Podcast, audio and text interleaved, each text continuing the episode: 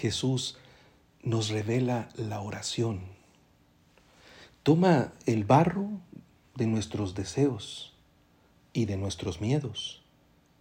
Modela con su palabra la orientación de los impulsos,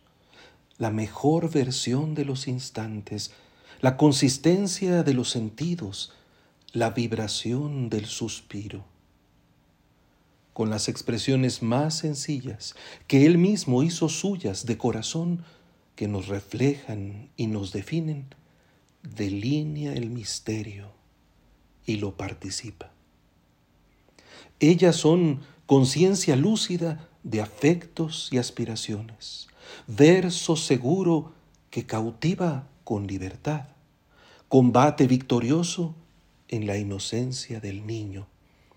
voz que canta el arrullo y el consuelo, el vigor y el empeño, la sensatez y el sueño, amor puro e indulgente que persevera sobre la traición y el hastío, consagrando el alma y ofreciendo el cuerpo. Padre, con espíritu de hijo, con certeza de hijo, con la confianza depositada en el que no hace sino afirmarnos la bondad, con la dulzura y la audacia de quien siempre se descubre mirado con asombro, con ternura, con la traviesa complicidad del juego, con el orgullo indescifrable de quien siempre nos levanta, palabra siempre oportuna,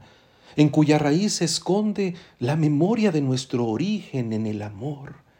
el amor del riesgo de existir, de reflejar su propia luz, de poder, de decidir, de caminar, infinito arrullo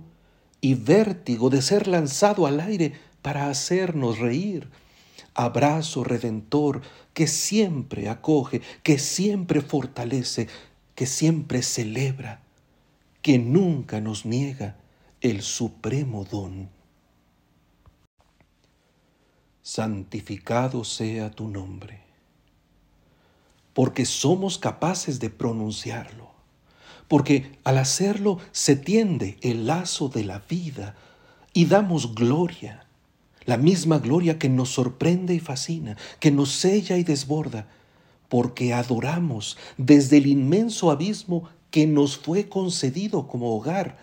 para que al entrar en su propio misterio, aunque nos supere sin medida, podamos a la vez asumirlo familiarmente como destino, feliz destino, que nos concede llamarlo para descubrirnos a la vez llamados con el rostro inédito de nuestra identidad a la común participación de su amor, el que Jesús personalmente nos comunica, el de su Espíritu, por el que oramos en verdad. Venga tu reino, abriendo nuestra indigencia, al incansable regalo de su entrega, de su sabiduría, de su conducción, acogiendo la figura misericordiosa de su justicia y la alegría compartida de su paz, labor que emprendemos con su gracia y fruto bueno perenne de su ingenio, jardín diseñado desde el principio como encomienda creativa y solaz recreativo, promesa infalible, mantenida desde antes de cualquier mancilla, de cualquier fracaso, de cualquier traición, imploración permanente ante los peligros, que nos recuerda que su última gestión será la consignación del cosmos entero a la finura de su discreta majestad, reino del Rey que corona con su espíritu la comunión inquebrantable del eterno amor. Danos hoy nuestro pan de cada día. En el camino cotidiano hacia la gloria y hacia la misión, nos bendice con su trigo, que nos concede amasar para el alimento sabroso y para la sublime acción de gracias. Sin acumular ociosamente en graneros, ni desperdiciar torpemente en rencillas, Cuenta el gesto preciso que requiere el hambriento, la unción justa que requiere el enfermo, el auxilio adecuado que requiere el solitario y el vino mejor que se reserva para la fiesta del pobre, como viento impetuoso y como llamas de fuego, suprema bienaventuranza del humilde que ha sentido la mirada confirmante del que todo lo puede. Perdona nuestras ofensas, puesto que también nosotros perdonamos a todo aquel que nos ofende, con el único salario de la justicia, porque no hay redención sin el perdón que desde el trono de la cruz se nos ha brindado, con descendencia que no hiere, sino cura, y nos compromete en la palabra, en el sentimiento, en la decisión. Milagro que rescata el trigo, por mucho que lo pretendan sofocar los abrojos.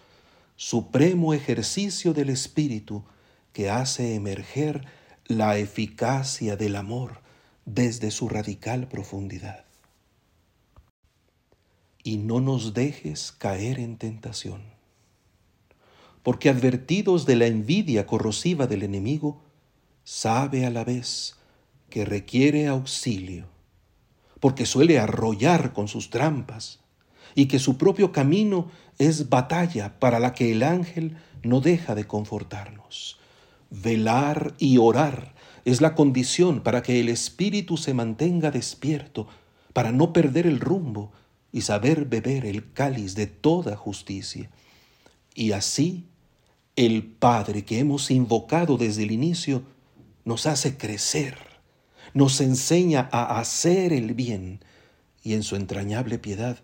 nos hace nacer en el júbilo eterno del cielo. Así, el Hijo, en su justicia, nos revela la oración, con las palabras que ilustran lo que ya habíamos visto en su recogimiento, la intimidad con su Padre en el Espíritu, por la que nosotros mismos podemos decir por Él, amén.